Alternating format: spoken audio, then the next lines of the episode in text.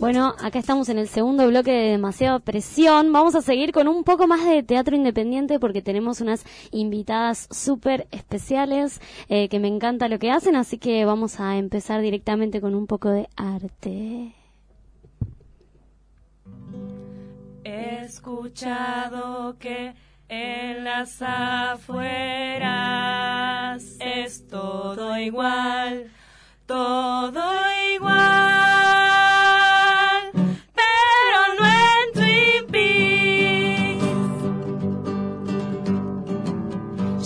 café, el mejor cherry pie. Hay un leño que habla del más allá. Ojo con 18, es más fuerte que Chick. Catherine desapareció.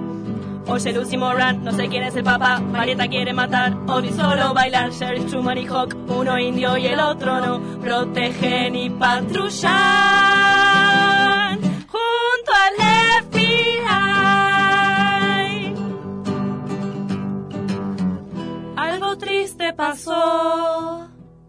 Laura Palmer murió.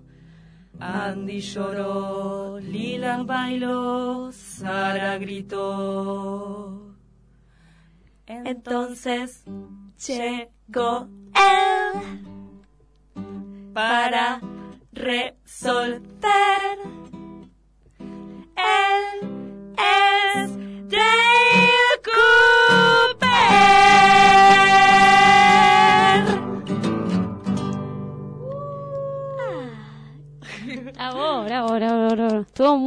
encantó, hermoso. Bueno, ellas son Sol Richie y Lula Barrio Nuevo. Son dos actrices de la obra teatral. Todo excepto todo. ¿Cómo están, chicas? Muy bien. Muy bien. Gracias por, por invitarnos. No, obvio. Gracias a Queríamos, ustedes. queríamos que nos cuenten un poco sobre todo excepto todo. ¿Qué es? ¿Cuándo empezó? ¿Quiénes son? Ah, Todo comenzó allá por el 1800. no, eh, bueno, todo excepto todo es eh, el proyecto final de, de la carrera de, de actuación de la EMAD, de la Escuela Metropolitana de Arte Dramático, eh, del año pasado.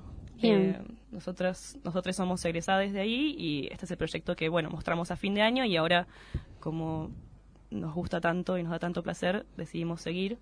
Claro. Y- Sí, esa es la idea siempre, que se hace un proyecto y para que directamente después se pueda llevar a teatros afuera y que es lo que estamos por hacer el próximo viernes. bien, el próximo viernes se estrenan de nuevo. Sí, reestrenamos en el Club de Trapecistas, eh, que es en Ferrari 252, Bien. eh, los viernes a las 23 horas. Vamos a estar hasta fines de agosto. Ah, un montón. Ajá. Un montón. ¿Cuántas son? ¿Ocho? Siete. Siete. Siete oh, qué número. Sí. Ah. Hiciste muchas preguntas. Eh, No, bueno, ¿de qué trata un poco la obra? Si Bueno, nos pueden contar. Eh, la obra se hizo de forma colectiva. Somos, éramos 27. Sí. Este año somos 23 actores. Wow. Más los directores, más ayudantes pasantes que estuvieron, eh, sonidista que tenemos, todo.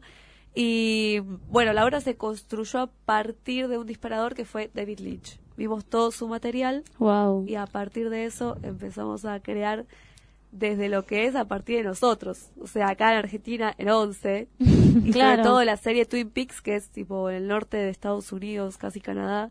Eh, y bueno, hicimos como, ¿cómo decirlo? ¿Cómo una, decirlo? una adaptación, digamos. eh, o sea, no, no es algo...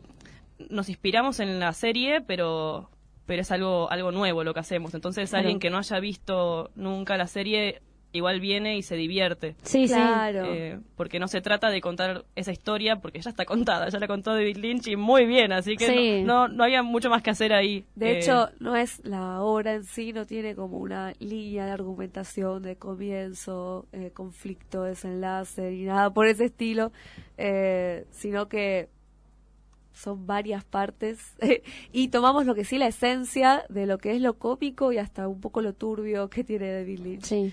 Pero sobre todo eso, es como para toda la familia ah, que pueda ir, eh, es, es muy divertida y no hace falta ver material de David Lynch. para. Claro, muchas personas, va, yo fui a verla dos veces. Eh, fuimos también con todo el equipe, equipa, equipo de demasiada presión y nos re gustó, pero por ahí surgía esa pregunta, uh, pero yo no vi la serie. Algo que pasa es que después por ahí te quedas con ganas de, voy a ver la serie, voy a chusmear este material de David Lynch.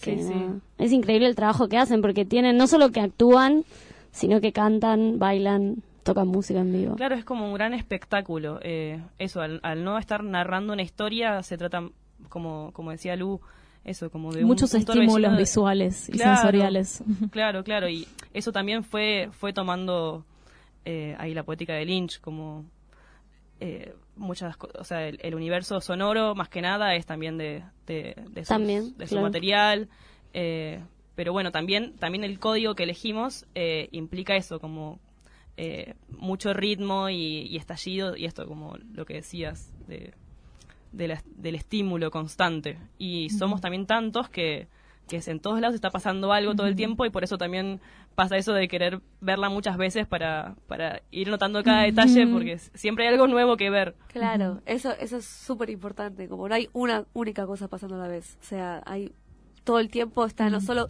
no solo los actores que en ese momento están haciendo como digamos la escena, sino que por atrás hay una microescena que Mm. puedes ver, por Y allá está está, bueno que, pasando alguien. que cada actor está siempre muy presente, por más de que esté ahí a un costadito, al final de todo Sí. está siempre en personaje y nunca sale de ahí, digamos, no por porque no se lo vea, tal vez, siempre Total. está. Claro, la, la maquinaria que, que creamos eh, necesita eso, necesita que estemos porque por más que no estemos en escena, si estamos afuera, estamos eh, cambiándonos, ayudando a un compañero a cambiarse, como Totalmente. ayudándonos entre, entre todos para que esté todo ahí al, al filo del al segundo, Claro. ¿viste? Porque es, es muy, muy precisa eh, la maquinaria. Entonces, eso, si, si no estuviéramos presentes no se podría hacer la obra. Eh, Claro. y eso es lo lindo también porque, porque yo sé que, que yo puedo actuar porque están, estoy sostenida por todos mis compañeros. Y ¿Cuánto dura la obra? Una hora. Una hora. Una hora. ¿Una hora? Wow. Wow. Va, yo no sé, no, no tuve, no se, no se me hizo larga para nada. Fue como que terminó y yo decía, ¡que siga! ¡Quiero otra escena! Bien, ¡Más!". bien. Bien, sí, la, tuvimos la idea como que siempre de condensar. Como Sí. Podría haber durado porque teníamos material nosotros en todo el año que la hicimos. Eh, fuimos recopilando un montón de material. Yo te diría que más de la mitad quedó afuera.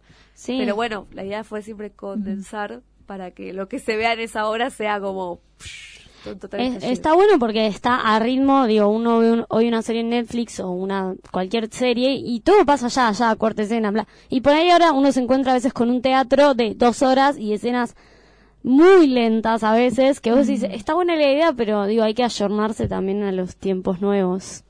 Y eso me Sí, parece es una re obra que te mantiene como despierta todo el tiempo y al tanto y queriendo ver qué es lo que pasa en todos lados. sí. Sí. Sí. Y todo muy coordinado aparte, la- el baile que hacen, ah, no sé. Ah, muchas gracias. Mucha práctica en eso. ¿Cómo hicieron ustedes para...? mucha, mucha práctica. ¿Cómo hacen que, que no son bailarines, digamos? Tienen todo un training así de... Y eso viene un poco de la EMAD. O sea, la EMAD es una formación de que es un terciario, que es público y para quienes quieran estudiar teatro es uno de los mejores lugares. Eh, es un terciario que es todos los días. Entonces estamos en un grupo en que todos los días te estás viendo con tus compañeros y es así. Entonces es como tenés un montón de tiempo, ya nos conocemos todos como, como somos y encima eh, tenemos muchas horas para poder ensayar. O sea, realmente Claro. le dimos muchas horas de ensayo. Y aparte, Se nota. eh, también en lo coreográfico tenemos a, a Andrés Molina, Andy. que es eh, uno de, de los directores de la obra. Son Julieta de Simón y Andrés Molina. Claro. Eh, bueno, y él es como un gran bailarín, así que ahí Ah, lo aprovechamos. A full, sí. Exprimiendo cada centavo. Sí. Está bueno también el que la obra no tiene como un protagonista o dos protagonistas eh, y el resto es como coro. Porque uno va, uno está acostumbrado generalmente a ver algo así, como, no sé, una gran obra del San Martín o algo, tenés dos figuras, estrella y el resto. Y la obra, la verdad que está buenísima, todos se lucen un montón y se nota algo como horizontal. Y sí. que es muy difícil, sobre todo si éramos 27. Es un Claro. montón. O sea, era o duraba cinco horas o, o pasaba eso, que tal vez uno se actuaba todo y los otros hacían coro y la verdad es que no, intentamos que cada uno, sobre todo porque es una obra donde no importa qué tanto tiempo tenés en escena, no Mm. importa cómo, importa que, que hagas eso que, que a vos te sirve, porque también trabajamos con que cada uno viene de su propio mundo y también utilizamos eso a favor, no sé, tenemos un compañero que es mago, entonces en un momento hace Mm, algo de magia, claro. eh, compañeras que cantan muy bien, entonces aprovechamos y cantan. Claro, sí, yo vi que hay muchos eh, compañeros músicos, Músicos, sí, que claro, está- tocan en vivo de verdad. Sí, yo tenía esa duda, ¿viste? No sé si... No, no, no, no, es Ah, todo, es todo natural. eh, sí, de hecho, bueno, acá mi compañera es una de los, de los músicos que es increíble. Sí. Jiji. Y cuéntanos un poco cómo fue el proceso de financiamiento de la obra. Porque Oh. tienen un montón, tipo, tienen vestuario, maquillaje, Uy, sí, instrumentos, escenografía. Y nada, en el marco de una escuela pública, ¿cómo se llega a ese producto? Muy difícil. Sí, metámonos ahí, ya está, ya bueno, lo dije. Bueno, sí, pasemos de la Ah. parte linda a, A los a problemas. los problemas. Eh, y bueno, eso, siendo una escuela pública, eh, tenemos eh, muchas falencias porque el gobierno de la ciudad, eh, digamos, no, no sé si, bueno, sí, como que no, no, no apoya la, educación pública, eh, menos la artística, entonces estamos bastante abandonados, tuvimos muchos problemas y, y en eso hemos resuelto bastante nosotros. Con el vestuario fue fue así resuelto entre nosotros, eh, buscando, encontrando, prestándonos cosas y después eh, con una gran lucha que hicimos el año pasado movilizamos, fuimos consiguiendo que nos que nos dieran eh, algunos elementos de escenografía. Ah, les bajaron algo, digamos. De, Sí, Algo sí. sí, de pero, pero bueno, igual cuesta mucho. Es una gran contrariedad porque te lo piden en la currícula Claro. que tengas el proyecto final, pero no te dan plata. Claro, Eh, te exigen eso y no te dan los medios para poder llevarlo a cabo. Sí. Eh, así que bueno, este año también pudimos, por suerte, nos prestaron también para las funciones de ahora. Sí, que también costó, Pero eh, también costó. porque a fin ¿Qué de año tuvimos que devolver. El, eh, el material que nos habían dado ellos, que era, como, no sé, por ejemplo, un sillón. ¿Te pedían que lo devuelvas? Claro, a fin de año se lo, ¿Qué? Sí, lo pidieron de nuevo. Eh, entonces, este año tuvimos que volver a, Tipo- a, a reclamarlo. Sí, sí, Es el sillón del living de mi casa. Bueno, así, de hecho, de hecho, nos enteramos que el sillón de la obra estaba en la oficina de del No. director de la DGA. Se sentaba ahí a tomar café. Casi como una No. escena linchiana. Ahí está lo turbio de Lynch. Tremendo.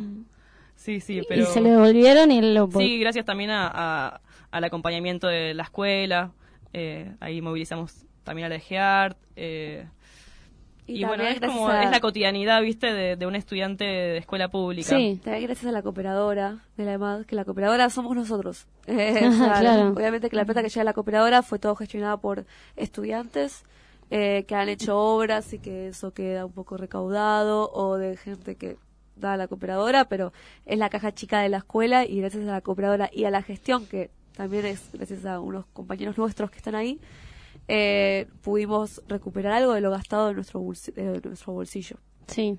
Algo muy, va, que me hace pensar cuando uno ve todo excepto todo, la otra hora un día elegimos bailar, o en general los proyectos finales de la escuela que son excelentes, caridad.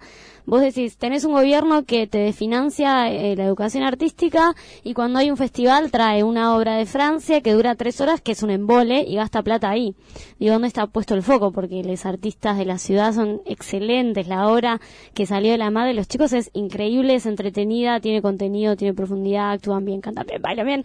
Y, eh, y vos decís, y eso del Estado, nada, mir- mira para otro lado, porque no les importa.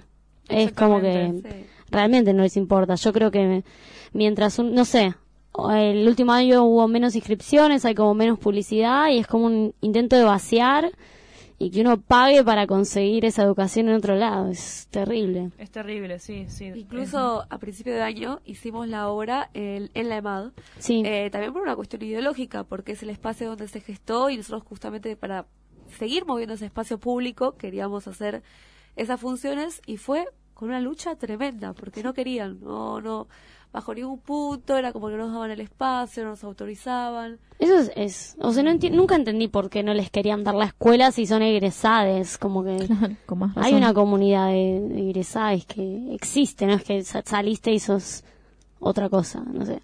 Sí, Claro, el tema es que, bueno, eh, siempre ahí están los intereses, ¿no? Obvio, Eh, sí. Que no, no son los mismos. Es una historia de vaciamiento constante. O sea, la escuela antes tenía, por ejemplo, la sala Alberdi, Sí. eh, que ahí se mostraban los proyectos finales. Que era Eh, una sala en el Centro Cultural San Martín, que es re linda de teatro, y ahora las obras se hacen en la escuela, en Claro. un aula. Y después también está la beca Podestá, que, que, que es una beca para que, para que les, les mejores promedios, eh, egresades de actuación puedan, y también de puesta en escena, Mm. eh, puedan participar de una obra de, del, Teatro San Martín, ¿no? Sí, o del circuito O teatral. Sí, Ah. el circuito teatral. Eh, y eso tampoco se estaba, se estaba Está atrasado otorgando. como... Recién ahora Ah. salió una obra eh, con, con varios eh, ganadores de la beca. ¿Qué hora, sabes? Lo podemos googlear. ¿En el regio o no? Está en el Regio Sí. Ah, es y la ahora no me sale el nombre. La que está, en- bueno, conocemos Eh, gente, no importa. Bueno, En el regio. sí. Ahí va, bueno, genial. Pero tiene como varios años de atraso la beca. Sí, el- de hecho los egresados que están ahí son ya hace unas camadas. Claro, te digo, ni los conocimos. Sí, sí. Bueno, chicas, díganos entonces la fecha donde se pueden sacar entradas, el nombre y toda la data. Se puede reservar por alternativa teatral, que pones todo excepto todo, y ahí va a aparecer, y ahí se puede hacer las reservas. Eh, la obra va a ser a la gorra, Genial. así que entrada Ay, gratuita, salida de la gorra. Eh, y va a ser en el club de trapecistas, Que es en Ferrari 252. ¿Qué barrio es? ¿Qué barrio es? eh, cerca del Parque Centenario, Ah, a dos cuadras de ahí, así que es como que está al alcance, muy muy fácil alcance. Ok. Eh, es Ferrari y Leopoldo Marechal.